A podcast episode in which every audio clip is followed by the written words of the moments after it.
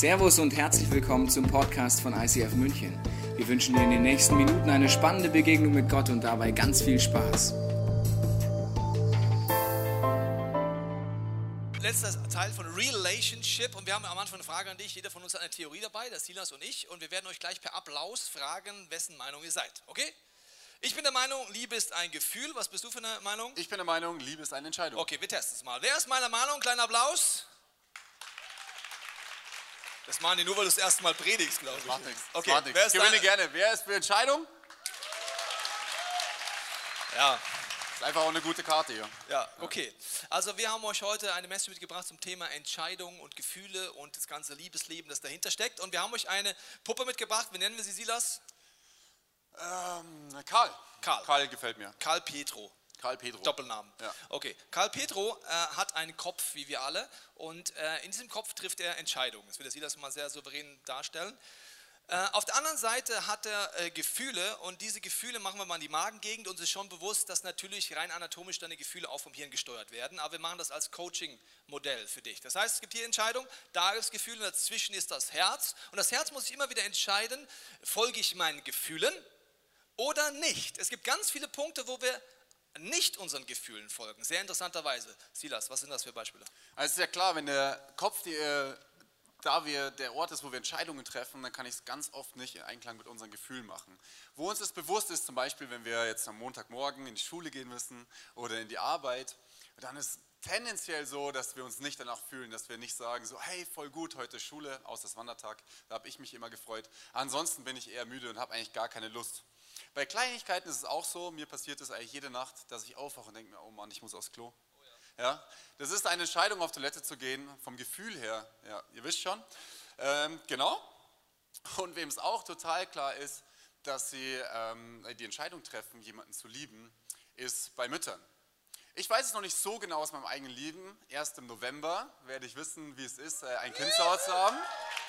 Das ist cool. Genau. Und ich bin auch ein bisschen froh, dass meine Frau das Kind kriegt und nicht ich, weil ich kann am Anfang leider gar nicht so viel machen ähm, beim Stillen in der Nacht.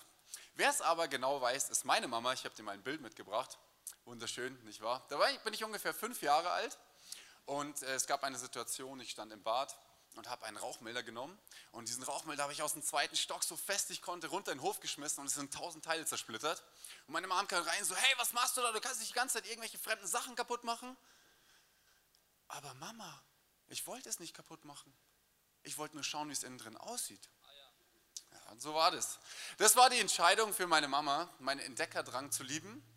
Dass sie gesagt hat, hey, mein Sohn möchte gerne Sachen ausprobieren und ich entscheide mich aktiv dafür, das zu lieben. Das hat ihr dann geholfen, auch als ich im Nachbarpool Umweltverschmutzung gespielt habe oder geschaut habe, wie viel Druck Fensterscheiben aushalten können. Ja, schau, die Gefühle sind sowas, schon fallen sie runter. Silas, kannst du mal hinlegen an den Magen, ja. Das Interessante ist also, dass es ganz viele Bereiche gibt, wo wir nicht nach unseren Gefühlen gehen. Das ist uns vollkommen klar. Das ist eine Entscheidung. Ich fühle mich gar nicht so, aber ich mache es trotzdem. Bei Liebesleben und bei Sexualität, warum auch immer, machen wir es nicht. Da denken wir, die Gefühle sind das Entscheidende. Ich folge meinen Gefühlen. So wie ich mich fühle, das tue ich. Warum ist es dort so und in anderen Bereichen nicht? Wir wollen genauer anschauen, inwiefern dein Herz dazwischen hin und her schwenkt, weil die Gefühle sind so eine Sache. Die Gefühle entstehen in unserem Leben. Und das erklärt uns der Silas, wie das passiert. Du musst eins über unsere Gefühle wissen, und zwar unsere Gefühle wurden von Anfang an geprägt. Wenn du schon äh, Eltern beobachtet hast, zum Beispiel auf dem Spielplatz oder beim Einkaufen oder wo auch immer, hört man ab und zu, hey, wenn du jetzt nicht kommst, dann gehe ich. Und das Kind kann da verstehen, hey, wenn du nicht machst, was ich will, dann werde ich dich verlassen. Oder ein anderes Beispiel, ich habe ein Bild vom Fußball mitgebracht, hat man gestern auch beim HSV gesehen, dass die Gruppenverbundenheit so groß sein kann, dass ich bereit bin, Straftaten zu machen, die andere Gruppe anzugreifen, weil mein Gefühl der Zugehörigkeit zu dieser Gruppe so stark ist. Das sehen wir nicht nur im Fußball, sondern auch bei anderen Kulturen oder Religionen. Wo wir es auch haben, ist äh, bei einem Urwohner, Ureinwohnerstamm in Brasilien. Und zwar ist es da so, dass jeder von, von denen den Spruch kennt, ein Indianer kennt keinen Schmerz. Und sie trainieren schon die zehnjährigen Jungs, dass sie mit ihrer Hand in einen Handschuh greifen müssen, wo so fiese Riesenameisen drin sind, die einen krassen Stachel haben. Und dieser Stachel sticht zu, logischerweise, weil die Ameise das nicht möchte in dem Handschuh. Und dieser Schmerz ist so groß, dass man sagt, es gibt keinen Insekt auf der Welt, was einen größeren Schmerz auslösen kann bei einem Menschen. Das Ziel dieser, dieses Rituals ist, dass keines dieser Kinder das Gesicht verzieht voller Schmerz. Du kannst dir vorstellen, wenn du zehn Jahre alt bist, kannst du das niemals aushalten und du fängst an zu weinen und bist schmerzverzerrt. Und die Erwachsenen fangen an darüber zu lachen, dass es ja noch keine Männer sind. Dieses Ritual wird Jahr für Jahr wiederholt, bis dazu hin, dass du dann in der Rente deine Hand da ewig lang reinstecken kannst und einfach total normal gucken kannst und dir nichts wehtut. Wir lernen also, hey Jungs, ihr müsst hart sein und Hauptsache ihr zeigt keinen Schmerz. Das nächste ist, dass wir unsere Gefühle weiter prägen. Zum Beispiel hat jeder von uns, musste schon mal in der Schule irgendein Referat halten und vielleicht ist dir passiert, dass du dich äh, versprochen hast und alle fangen an zu lachen.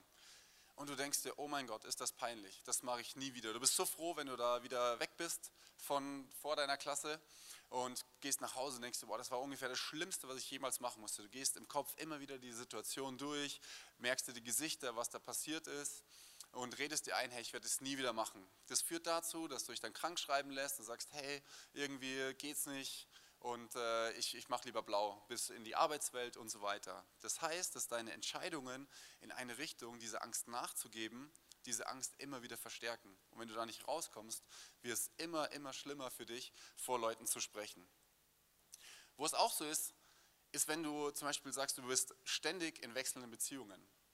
Durch das immer wieder Schluss machen, kommt Frust in deinem Leben auf, dass du denkst, hey, ich bin irgendwie beziehungsunfähig, keiner mag mich, generell sind Männer irgendwie doof oder Frauen sind irgendwie doof, weil du immer wieder Entscheidungen triffst in die Richtung und es vertieft das Gefühl.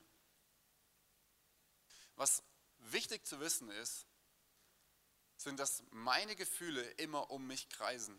Meine Gefühle haben immer 100% was mit mir zu tun. Ich fühle mich so, weil irgendjemand mir was zwar antut oder so, aber es geht immer um mich. Das heißt, meine Gefühle kreisen um mich. Das ist äh, so, zum Beispiel, wir sind jetzt alle hier im Neuraum am Sonntagabend, aber für mich ist die Situation ganz anders, wie vielleicht für dich oder wie für den Tobi, sondern ich nehme die Situation so wahr, wie ich sie eben wahrnehme. Und das ist wichtig zu wissen, dass wenn wir in Streitsituationen sind oder wo auch immer, dass die Gefühle immer auf mich abzielen. Die Gefühle sind so eine Sache, die fallen immer wieder runter hier. Das ist genau wie im echten Leben. Also, wenn deine Gefühle geprägt wurden, wenn sie weiter geprägt werden, wenn sie sich um dich drehen, ist es dann schlau, den Gefühlen zu folgen? Das Interessante bei Gefühlen ist es so wie bei Gedanken. Ein wichtiger Punkt ist noch zu den Gefühlen, du musst eins wissen, ein Gefühl ist keine Sünde. Ich erkläre es dir. Viele Leute haben Gefühlschaos. Eigentlich jeder hat Gefühlschaos irgendwo. Vielleicht ist es im Beziehungsbereich, vielleicht ist es in deiner Sexualität, vielleicht ist es zu wem du dich hingezogen wirst, zu welchem Mensch, zu gleichen Geschlecht, anderen Geschlecht, andauernd zu jemandem, zu keinem. Jeder hat Gefühlschaos in sich. Und das Wichtige ist, ein Gefühl ist keine Sünde, genau wie ein Gedanke keine Sünde ist. Wer von euch hat schon mal Folgendes erlebt? Du hast einen Gedanken und erschrickst vor deinem eigenen Gedanken. Wer hat sowas schon mal erlebt? Allen anderen glaube ich es nicht. Also ich erlebe es oft, auf einmal so ein Gedanken, denkst du, wow, krass, habe ich das jetzt echt gedacht? Du bist schockiert von dir selber. Da kommt so ein Gedanke reingeschossen, du weißt gar nicht, wo der herkommt. Und er ist auf einmal da. Martin Luther hat das so ausgedrückt: Du kannst nichts dafür, wenn ein Gedanke dir aufs Hirn scheißt. Das nennt die Bibel Versuchung. Das nennt die Bibel eine Anfechtung. Das ist etwas, das einfach so bam reinkommt. Das ist keine Sünde, dass du denkst, du brauchst auch kein schlechtes Gewissen haben, du brauchst auch nicht schlecht fühlen. Das ist einfach da. Aber Martin Luther hat gesagt, du kannst was dafür, wenn du ein Nest bauen lässt. Das heißt, wenn du diesen Gedanken nimmst und Entscheidungen in diese Richtung triffst. Entscheidungen sind Sünden, nie Gefühle, nie Gedanken. Entscheidungen in eine Richtung zu treffen heißt, wie sie das gesagt hat, dass etwas stärker wird. Ich mache dir ein Beispiel über Gefühle. Das heißt, auch das Gefühl ist erstmal keine Sünde. Meine Entscheidungen in eine Richtung verstärken aber schönerweise, wenn es in die Richtung geht, oder dummerweise das Gefühl. Ein Freund von mir wohnt in einer anderen Stadt, hat mich angerufen vor einiger Zeit gesagt, ey, Pastor Tobi, nee, der sagt einfach nur Tobi, genau, ich habe einen Punkt, ich möchte mit dir beten. Ich sage, was ist los? Dann sagt er, schau, es ist so, ich habe äh, über einige Wochen mein Kind in den Kindergarten gebracht und vor einigen Wochen habe ich auf einmal so nur mitgekriegt, ah, da ist so eine andere Mutter, die ihr Kind in den Kindergarten bringt und ich dachte nur, Mensch, die sieht nett aus. Bam. Auf den Kopf geschissen, noch nichts passiert. Gell? Also einfach nur ein Gedanke, von jetzt auf gleich. Die sieht gut aus, mag sogar stimmen, dass sie gut aussieht. Dann hat er unterbewusst im Rückspiel gemerkt, dass er sich gedacht hat, hm, wenn ich morgen mein Kind hinbringe, wird sie auch da sein. Merkst du das? Entscheidung treffen. Dann hat er den nächsten Schritt gemacht, hat er gesagt, er hat seine Timing danach gestellt, weil er gedacht hat, er möchte mal mit ihr ins Gespräch kommen. Dann geht er nicht nur hin, sondern ist mit ihr ins Gespräch kommen. Dann hat er sich überlegt, wann kommt sie immer, an welchen Tagen. Genau an den Tagen hat er sein Kind auch gebracht. Warum? Mit ihr ins Gespräch zu kommen. Dann auf einmal war es nicht nur so ein Gespräch, sondern es war eine Anziehung da. Ein Gefühl. Etwas Attraktives. Und weil er das Prinzip kennt und weil er gesagt hat, ich bin einen Bund mit meiner Frau eingegangen, hat er gesagt, ich werde nicht weiter Entscheidungen in diese Richtung meiner Gefühle treffen. Deswegen hat er mich angerufen und gesagt, Tobi, lass uns beten, lass uns Get Free machen, lass uns ans Licht bringen. Er hat es bekannt und hat gesagt, Jesus, hier ist das Gefühl.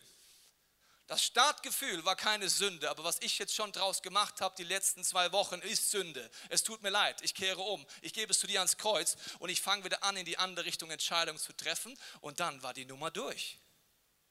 Ein Gefühl ist keine Sünde. Wir alle haben heute Gefühlschaos, wenn du hier bist. Keiner ist normal. Jemand hat mal gesagt, jeder ist nur so lange normal, bis du ihn kennenlernst. Dann merkst du, was da so dahinter steckt. Das heißt, Gefühle sind wie so ein Drehzahlmesser. Ich habe es mir mitgebracht, ich liebe Motorräder. Wow. Ja. Nice. Ja. Gefühle sind ein Drehzahlmesser. Für die, die äh, sich noch nicht so auskennen mit Motorradfahren und noch mit dem Roller fahren, ich erkläre es dir kurz, oder mit dem Fahrrad. Wenn der Drehzahlmesser so nach oben geht, dann machst du es nur, um anzugeben oder weil du nicht fahren kannst. Die zwei Möglichkeiten gibt es. Weil deine Ampel jemand beeindrucken willst, wum, wum, wum, also bei 7000 Umdrehungen willst du entweder angeben oder du kannst nicht fahren. Der Drehzahlmesser ist ein Feedback für dich, ob du schalten musst. Okay? Er ist nicht Selbstzweck. Gefühle sind ein Drehzahlmesser, es ist ein Feedback, soll ich schalten, was passiert gerade in meinem Leben, was will ich tun. Und wenn die Drehzahlmesser aber dein, dein Antrieb werden, dann wird dein Leben stehen bleiben. Du wirst stecken bleiben. Du wirst deinen Emotionen ausgeliefert sein. Und das ist kein Leben, das aufblüht. Ganz im Gegenteil. Also ein Gefühl, genau wie der erste Gedanke, ist keine Sünde. Vielleicht geht es dir so, dass du gar nichts fühlen kannst. Vielleicht hast du Gefühle der Bitterkeit, der Wut, positive Gefühle, bist verliebt in jemand anders oder verliebst dich neu oder ins gleiche Geschlecht. Ich weiß nicht, was dein Gefühlschaos gerade ist.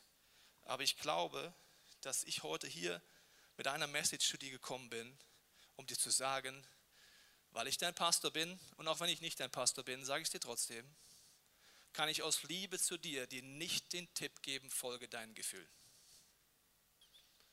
Warum? Sie wurden geprägt, sie werden geprägt und sie drehen sich um dich. In anderen Bereichen ist uns das ja bewusst, aber in Sexualität und Liebe nicht. Gefühle sind etwas Komplexes. Gefühle sind keine Krankheit. Für Gefühle brauche ich auch keine Verhaltenstherapie. Gefühle sind einfach da und es ist ein Riesenchaos. Die Frage ist, wie kriege ich Orientierung? Und der Silas und ich haben uns als zwei Männer am Muttertag überlegt, wir bringen euch mal ein männliches Beispiel, mal gucken, ob es die Frauen auch verstehen, Silas. Ich denke schon. Denn keiner überlegt sich ja, hey, was ist das Dümmste, was ich heute machen kann? Sondern wir haben ja wie Navi, das ist wie so ein Lebensnavi, nenne ich das mal, und da gebe ich mein Ziel ein. Tippe ich zum Beispiel ein, glückliche Familie, Kinder, die mich lieben, bis sie mich liebevoll beerdigen und alles äh, genau wunderbar, mein ganzes Leben lang. So was geben wir zum Beispiel in unser Lebensnavi ein. Das Problem ist nur, dass wir sehr oft nicht am Ziel ankommen. Und wenn wir ankommen, sind wir über tausend Umwege gefahren, sind in irgendwelchen Sackgassen und 30er-Zonen hängen geblieben, vielleicht sogar auf einem Feldweg und es war gar nicht so der effektivste Weg. Herausfordernd ist, wenn man nicht mal merkt, dass man nicht mehr auf der besten Route ist. Ich habe von einer Frau gehört, die hat als Kind schon den Wunsch gehabt, in die Mission zu gehen. Aber sie hat dann ganz normal einen Mitteleuropäer geheiratet, war hier im Business und es hatte so gar nichts mit Mission zu tun, wo sie hier gelebt hat. Eines Tages kam ein Mann in ihre Gemeinde und hat so erzählt, was er in der Mission erlebte. Und sie hat gedacht, ach krass, Jesus, dieser Wunsch kommt wieder hoch in meinem Herzen und ich will mich gerne mit dem Mann treffen. Er hat sich mit dem Mann getroffen, ausgetauscht, wie großartig so eine Mission ist und äh, wie man das alles machen kann. Und dann hat sie es für sich geprüft und ist zur Entscheidung gekommen, ihren Mann zu verlassen, sich scheiden zu lassen und dann mit dem Missionar in ein anderes Land zu gehen, um Menschen von Jesus zu erzählen. Wusstest du, dass sich Sünde manchmal gar nicht anfühlt wie Sünde. Sünde kann sich anfühlen wie die beste Idee, die man gerade haben kann, wie ein Geschenk Gottes, wo man wirklich denkt, hey, wie cool ist das denn? Ich dachte schon, Gott, du hast uns vergessen, hast mich vergessen und jetzt ist so eine coole Situation. Wenn es sich anfühlt wie echte Liebe, wie kann es dann falsch sein? Ich sag's dir, wir sind richtig schlecht zu definieren als Mensch, was wirklich echte Liebe ist. Das ist wie ein Navi, das eine Orientierung braucht. So brauchen unsere Gefühle Orientierung. Es ist das Gleiche, als wenn du sagst, du hast dich verlaufen und fragst dich selber nach dem Weg. Oder steckst im Schlamm fest und ziehst dich selber in den Haaren raus. Das funktioniert leider nicht. Beim Navigationssystem ist es so, dass wir unser Ziel eingeben und es klingt wunderschön, aber wenn wir den Flugmodus nicht rausnehmen, sodass die Satelliten, die es braucht, ich habe dir mein Bild mitgebracht, die, die braucht die, um sie mit dem Navi zu verbinden. Und du brauchst mindestens drei Satelliten, sonst kann man nicht navigieren. Diese drei Satelliten müssen eine ständige, dauerhafte Verbindung zu deinem Navi haben, sonst bist du einfach lost. Das kennen wir alle, wenn du kurz in einen Tunnel reinfährst, Luise-Kieselbach-Platz, tausend Ausfahrten, der Pfeil fängt so an, sich hin und her zu drehen, denkst du, oh mein Gott, wo muss ich raus? Und dann bist du auch schon vorbeigefahren und auf der falschen Autobahn. Passiert mir ungefähr jedes Mal. Dieses Bild zeigt mir, wie wichtig es ist, eine dauerhafte Verbindung zu haben mit diesem Navigationsgerät. Was heißt das für mein Leben? In meinem Leben ist es so, das sind drei, sind wirklich drei. Für mich ist es Vater, Sohn, Heiliger Geist. Wo es wirklich ist, ich muss in Gesichtkontakt zu ihm bleiben, ich muss mich aktiv entscheiden, den Flugmodus rauszunehmen und zu sagen, hey, ich bleibe mit dir die ganze Zeit in Verbindung. Und wenn die drei und ich auf einen Schnittpunkt kommen, dann weiß ich, dass ich auf der besten Route bin. Also du hast gemerkt, es gibt Bereiche, wo du nicht nach deinen Gefühlen handelst. Warum? Du hast mitgekriegt, dass es nicht schlau ist und warum auch immer hast du das eintrainiert. Das Interessante ist, egal ob du heute mit Gott unterwegs bist oder nicht, ich bin der Meinung, die Punkte, wo es konstruktiv ist, dass du dich entscheidest und nicht deinen Gefühlen folgst, stehen alle im Wort Gottes, ohne dass du es weißt. Ich mache dir ein Beispiel. Eine Mutter, ich meine, der Silas weiß es dann ab November und die Fabienne auch, ich weiß es jetzt schon. Also eine Mutter fühlt sich nicht so, als würde sie jetzt stillen wollen nachts um drei zum vierten Mal. Die sagt nicht, wow, mein Baby schreit. Wie toll ist das? Ich gebe ihm Milch, das Leben pur und singt ein Lied und Trellert sagt, danach kackt es in die Windeln und ich darf Windel wechseln nachts um fünf. Wie toll ist das denn? Nein, die ist ein Zombie. So sehr habe ich meine Frau noch nie als Zombie erlebt wie in der Stillzeit. Die war ein purer Zombie. Eingefallene äh, Augenringe. Sorry, gell, Sheila, das kommt noch, ich sehe es gerade, aber es ist so. Zombie und dann alles, alles machen und es hat nur eine Entscheidung zu tun. Warum ist das jetzt biblisch? Die Bibel sagt, es gibt keine größere Liebe, als sein Leben zu geben für jemand anders. Es gibt nichts Größeres als eine Mutterliebe. Mein Leben zu investieren für jemand anders, das hat gar nichts mit Liebe zu tun. Oder Nehmen wir den nächsten Punkt. Du hast eine Prüfung und stehst hoffentlich auf. Das ist ein biblisches Prinzip. Die ganze Bibel ist voll davon. Eine Frucht des Geistes ist Selbstbeherrschung. Gott sagt, wenn du ihm ähnlicher wirst, wirst du Selbstbeherrschung haben. Selbstbeherrschung bedeutet übrigens nicht nach den Gefühlen zu leben. Sonst bräuchtest du keine Selbstbeherrschung, ist das ein ganz tiefer Punkt. Voll, Sprüche voll. Der Faule, der nicht aufsteht, sagt die Bibel ganz viel, was da passiert. Das heißt, unterbewusst hast du etwas eintrainiert, was im Wort Gottes steht. Oder, vielleicht kennst du es auch im Streit hat manchmal das Gefühl, ich könnte jetzt an die Wand klatschen. Warum machen wir es nicht, wenn wir einigermaßen gesund aufgewachsen sind? In der Bibel steht, du sollst nicht töten. Wenn du einigermaßen gesund aufgewachsen bist, deine Identität, weißt du, dass das etwas ist, auch wenn ich mich so fühle. Ich mache es nicht. Das heißt, es gibt ganz viele Bereiche, warum auch immer, bewusst oder unbewusst, das Wort Gottes uns prägt. Und jetzt kommt das Liebesleben, die Sexualität, da ist es nicht so. Da folgen wir einfach unseren Gefühlen. Die Herausforderung ist folgende. Und jetzt wird es ein bisschen herausfordernd. Was heißt ja schon Herausforderung, merke ich gerade in meinem Satz, macht total Sinn. Ich lese dir mal Sprüche 3 vor. Da heißt es, mein Sohn oder meine Tochter, vergiss nicht, was ich dich gelehrt habe. Bewahre meine Gebote in deinem Herzen. Warum müssen sie im Herzen bewahrt werden? Weil im Herz entscheide ich am Ende vom Tag, gehe ich jetzt nach den Gefühlen oder was mache ich? denn sie schenken dir ein langes und zufriedenes Leben. Sünde fühlt sich immer kurzfristig gut an. Immer.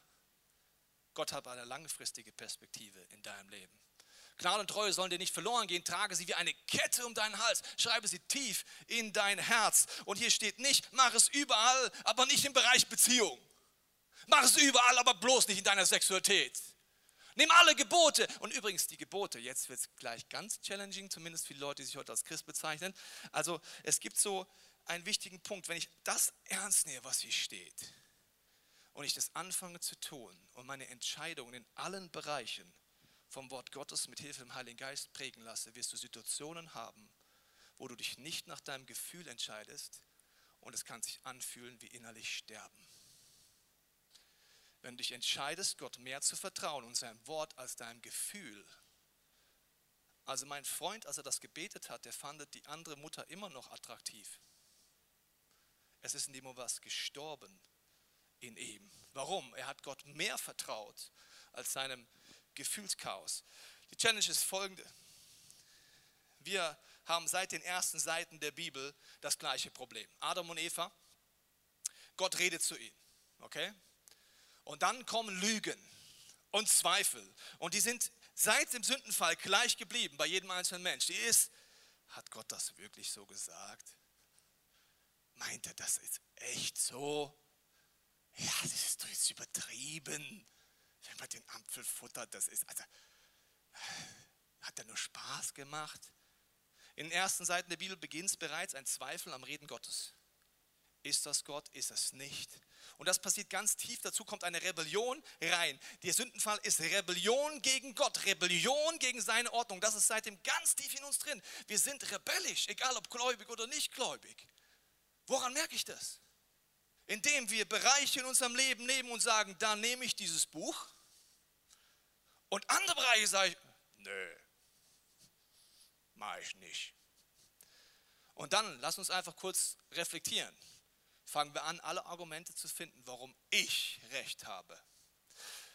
Ja, und dann kommen so Gedanken, hat Gott wirklich gesagt, dass er den Menschen als Mann und Frau geschaffen hat?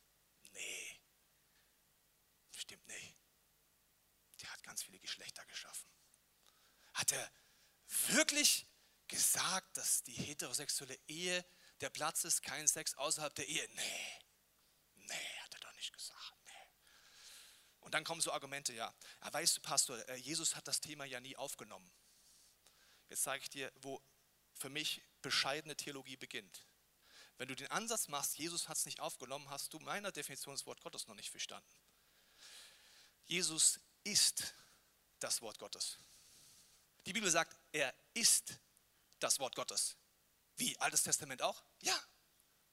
Er ist das Wort Gottes. Er hat zig Sachen nicht wiederholt. Abtreibung zum Beispiel. Braucht er nicht, weil er im ersten Teil der Bibel bereits über Töten geredet hat. Er muss es gar nicht wiederholen. Er hat es nur wiederholt, um Dinge zu verschärfen. Wow. Wie jetzt echt? Ich dachte Amazing Grace. Ja. Ihr habt gehört, wer die Ehe bricht, nicht so ganz gut. Ich aber sage euch, wenn ihr bereits den Blick macht, habt ihr die Ehe gebrochen. Jetzt ernst, Jesus? Es war doch Amazing Grace. Was ist denn jetzt los mit dir? Jesus hat es verschärft und hat nicht alles wiederholt. Warum? Er hat schon gesagt, sonst hätte er das Alte Testament nochmal sagen müssen. Er ist das Wort Gottes. Jetzt kommt die Rebellion. Die geht drüber und sagt, nein, ist nicht so. Egal, wo du das Gefühlschaos hast in deinem Leben, wenn du das weitermachst, wirst du keine Orientierung finden. Meine Haltung ist, das Wort Gottes ist durch den Heiligen Geist inspiriert ich suche Jesus Christus, wenn ich dieses Buch lese. Und es ist kein Buch, das ich lese. Ich sage, Jesus, rede zu mir. Heiliger Geist, mach's lebendig. Erklär du mir, wer ich bin, meine Identität als Mann, als Frau, meine Sexualität, mein Gefühlschaos. Gott, ich kenne mich nicht mehr aus. Und du kannst schon weiter dann irgendwelche Soaps angucken und sagen, was die machen. Und das kannst du alles weitermachen. Oder du entscheidest, ich höre auf zu rebellieren. Das war für mich einer der tiefsten Momente meines Lebens. Ich bin auf die Knie gegangen und gesagt, Jesus, es tut mir leid, dass ich gegen dich rebelliere, mich ständig die Arroganz habe, mich über dich zu stellen und es besser zu wissen als du. Und das ist übrigens egal, wo du das Gefühlschaos hast. Ich wünsche mir, dass eine Generation hervorkommt, die wieder in positivem Sinne geerdet wird. Weil in unserem Gefühlschaos denken wir immer, keiner hat so krasses Gefühlschaos wie ich. Hör auf mit der Arroganz. Dein Nachbar hat einfach ein anderes Gefühlschaos. Das Wunder, das du brauchst, ist nicht größer, als dein Nachbar braucht. Das Wunder ist nicht größer, ob ich mich zu verschiedenen Geschlechtern hingezogen werde, zum gleichen Geschlecht hingezogen werde. Es ist kein größeres Wunder. Gefühlschaos ist Gefühlschaos. Ja, sehe schon, ihr freut euch über die Message heute. Ja, ich freue mich jedenfalls schon sehr. Und äh, deswegen ist der Punkt der, die Bibel sagt dir, dass in Abraham Gott einen Bund schließt und sagt, er zeigt dir sein Wesen. So beginnt die Bibel. Er ist ein Vater, er ist ein Versorger, er liebt dich, er meint es gut mit dir.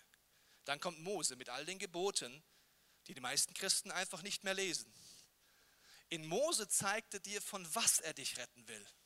Okay, von was er dich retten will und was falsch war unter dem Gesetz, bleibt falsch, wenn Jesus kommt. Aber das Ziel ist nicht Anklage, sondern jetzt kommt Jesus und er zeigt dir, wie er dich retten will.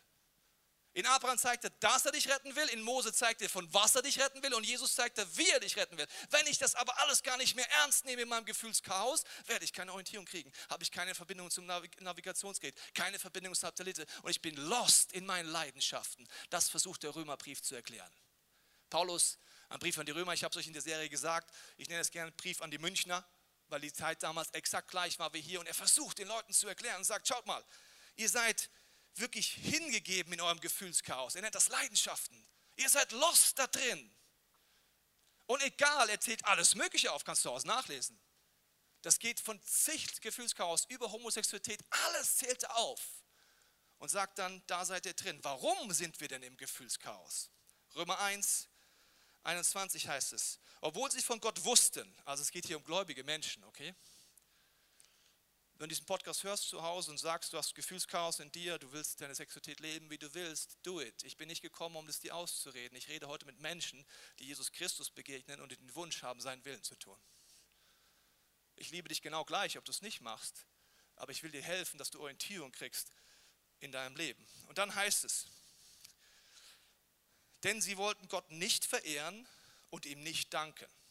In Kapitel 1, Vers 5 ist die Erklärung dafür. Was heißt es nicht zu ehren? Hier heißt es, sie wollten nicht an ihn glauben und ihm nicht gehorchen, denn dadurch würde sein Name geehrt. Wann wird Gott geehrt? Wenn ich ihm glaube und gehorche. Und Paulus erklärt, wenn wir das nicht machen, sind wir lost in unserem Gefühlschaos in unseren Leidenschaften. Wenn wir Jesus nicht zum Chef machen, den Heiligen Geist nicht einladen und sein Wort nicht zu sehen, dass wir aus Respekt Gott suchen und nicht Buchstaben, die sind tot, werden wir drin verloren sein in unseren Gefühlen und in unseren Leidenschaften. Das Interessante ist, nachdem er das aufzählt, sagt er dann gleich in Kapitel 2 zu den Christen folgendes. Weil er merkt gleich, aha, es sitzen Leute drin sagen, ja, also ich habe jetzt nicht so viel Gefühlschaos wie der. Ja, mir geht es ja besser ja, dann sagt er folgendes. Wenn du anfängst, auf jemanden zu zeigen im Gefühlschaos, egal wo er sich hingezogen wird, gleiches Geschlecht, anderes Geschlecht, wie auch immer, Gefühlschaos, sagt er, aber du bist ja genauso wie sie und hast dafür keine Entschuldigung. Wenn du sagst, dass sie bestraft werden sollen, also sehr interessant, dann verurteile dich damit selbst, weil du genau dasselbe tust. Wenn irgendjemand in Sexualmoral andere verurteilt, sollte man Römerbrief lesen. Kapitel 2, Vers 1. Deswegen, es geht gar nicht darum, sondern es geht um etwas anderes. Es geht darum, dass die Freundlichkeit und die Liebe Gottes, sagt Paulus später, dich erreichen will. Deswegen ist deine Aufgabe ist nicht, dich zu labeln, andere zu labeln. Gefühle sind keine Sünde. Gedanken, der erste Gedanke ist keine Sünde, aber der erste Gedanke kann dir Angst machen. Das erste Gefühl kann dir Angst machen. Und jetzt kommt der Teufel rein und sagt, dieser Gedanke, dieses Gefühl ist deine Identität. Krass, oder? Ich mache es von einem anderen Bereich. Wenn du denkst, ich könnte jemand an die Wand klatschen, aber du machst es nicht, kommst du nicht auf die Idee, dass deine Identität ein Mörder ist, oder? Das Gefühl kann noch so stark gewesen sein, du hast es nicht getan. Du bist nicht auf die Idee gekommen, dass deine Identität ein Mörder ist. Jetzt kommt aber ein anderes Gefühl. Du fühlst dich zu jemand hingezogen, zum gleichen Geschlecht, wie auch immer. Aha, ich bin so. Krass, oder? Du bist ein geliebtes Kind Gottes. Gott hat nicht alles reingelegt. Er will dir helfen, aus dem Gefühlschaos rauszukommen, wenn du ihn verehrst, wenn du ihn zum Chef machst, wenn du den Heiligen Geist einlädst und das Wort Gottes wieder zu dem machst, was eigentlich ist. Im Korintherbrief nimmt das Paulus auch auf. Er erklärt dort auch, dass da Homosexualität und andere Themen waren. Und dann ist sehr interessant, was er dann in Kapitel 6, Vers 11 macht. In Vers 11, vielleicht springen wir weiter. Und solche sind einige von euch gewesen. Also einige von euch waren in diesem Gefühlschaos. in den zig verschiedenen Gefühlschaos. Aber jetzt seid ihr reingewaschen, ihr seid geheiligt, ihr seid gerecht geworden durch den Namen des Herrn Jesus Christus und den Geist unseres Gottes. Er sagt, das ist die Veränderungskraft von Jesus. Das Angebot, das er hat, ist für dich ein Navigationssystem, den Heiligen Geist, die Bibel. Und ich wünsche mir für dich, dass du anfängst, so die Bibel zu lesen, nicht als Wissensbuch. Nicht um etwas zu finden, was dich bestätigt, sondern um Jesus Christus zu begegnen. Wenn ich die Bibel aufschlage, bete ich jedes Mal, Heiliger Geist, mein Freund, ich möchte heute Jesus begegnen. Zeig du mir, wie du mich siehst, wie du andere siehst. Und er macht das jedes Mal. Du kannst weiter Podcasts suchen, die deiner Meinung entsprechen. Du kannst auch aus dieser Predigt herausziehen, was du willst. Aber ich glaube, dass für manche heute dran ist, die Entscheidung zu treffen, ob ich erstens verstehe, dass, wie Römerbrief Kapitel 2 heißt, dass Gott dich freundlich und liebevoll einlädt, zu ihm umzukehren. Er klagt dich gar nicht an für deine Gefühle. Er zeigt gar nicht mit dem Finger auf dich in deinem Gefühlschaos und deinem Gedankenchaos, sondern er sagt, ich werbe freundlich und liebevoll um dich, dass du zu mir kommst. Und dass du keine Angst mehr hast vor diesen Gefühlen. Und dass du schon gar nicht glaubst, die Lüge des Teufels, dass deine Gefühle deine Identität ist. Deine Identität ist, du bist ein geliebtes Kind Gottes. Du bist geschaffen als Mann und als Frau und hat einen Plan mit deinem Leben. Ich werde jetzt gleich beten und dich einladen, Momente Stille zu haben, wo du einfach den Heiligen Geist beten kannst, wenn du willst, dass er dir zeigt, was er für dich vorbereitet hat. Das kann total unterschiedlich sein. Vielleicht lädst du Jesus heute als diesen Arzt und Heiland ein in dein Leben. Vielleicht merkst du, dass du diese Rebellion in dir hast. Vielleicht ist für dich heute so ein Kniemoment dran und sagen, Jesus, tut mir leid, ich will nicht mehr rebellieren. Ich will nicht mehr arrogant mich über dich stellen. Vielleicht ist dein Gebet auch, Jesus, hilf mir mal die Bibel so zu lesen. Du bist das Wort Gottes. Ich weiß nicht, was dein Schritt heute ist, aber in der Stille kann Gott dir ganz individuell zeigen, zu Hause oder hier, was er für dich vorbereitet hat. Und dafür möchte ich jetzt beten. Vater, ich danke, dass wenn wir unsere Augen schließen, unser Herz öffnen, du, Heiliger Geist, jetzt redest. Ich binde jede Kraft der Finsternis über dir und bete, Heiliger Geist, dass du uns jetzt zeigst, was du uns anbietest. Du siehst, dass der Römerbrief heute so aktuell ist wie nie zuvor. Wir sind in unseren Leidenschaften, unseren Gefühlen hilflos. Wir haben tausend Stimmen in uns. Und ich bete, Heiliger Geist, dass du jetzt anfängst, uns zu zeigen, was diese Predigt heute mit mir zu tun hat. Lass uns die Momente Stille nehmen.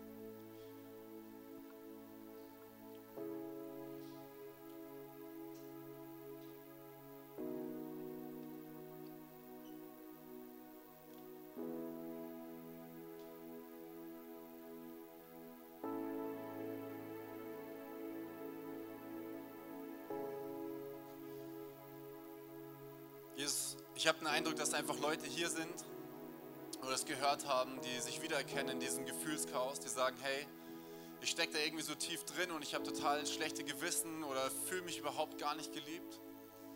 Und du klagst Gott an, weil du sagst, hey, warum muss es mir so gehen und keine Ahnung, warum kann nicht alles normal sein? Und ich spreche dir zu, dass du normal bist, dass für dich das gilt, dass Gefühle nie Sünde sind, sondern dass es ein Indikator ist, ein Drehzahlmesser, einfach was in dir los ist. Und ich danke dir, Jesus, dass du für uns am Kreuz gestorben bist und dass du sagst, es gibt nichts, was uns von dir trennen kann.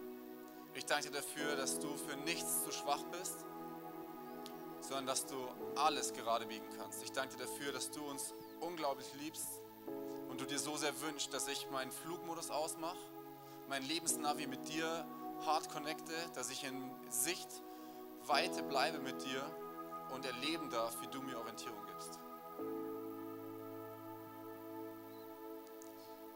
Und ich segne dich jetzt mit der Gegenwart des Heiligen Geistes, wenn du dir das wünschst. Er ist der Geist der Wahrheit. Er ist dafür geschickt worden von Jesus, dass du Lügen erkennst. Alle Lügen, die du glaubst über deine Identität, über Mann sein, über Frau sein. Ich bete, Heiliger Geist, deck es auf in meinem Leben. Und ich bete ganz neu für mich. Jesus, ich kehre heute um von meiner Rebellion. Ich bitte dich um Vergebung, wo ich mich arrogant über dich gestellt habe. wo ich ganze Teile von deinem Wort nicht dich gesucht habe, sondern sie weggestrichen habe oder Theologien geglaubt habe, die mich nicht weiterbringen. Ich bekenne heute, Jesus, du bist mein Chef. Heiliger Geist, du bist mein Leiter. Und ich danke dir so sehr für die Bibel, dass du dadurch mir zeigst, wer ich bin. Ich danke dir, Vater, dass du jetzt weiter uns an die Hand nimmst, auch diese nächsten Minuten. Ich danke dir, dass kein Gefühl Chaos für dich zu groß ist. Ich bete auch, dass du uns die Angst nimmst vor unseren Gefühlen, die Angst vor unseren Gedanken, dass wir sie zu dir bringen können und bei dir Orientierung finden. Amen. Wir hoffen, dass dir diese Predigt weitergeholfen hat. Wenn du Fragen hast, kannst du gerne an info at icf-moenchen.de mailen und weitere Informationen findest du auf unserer Homepage unter www.icf-moenchen.de.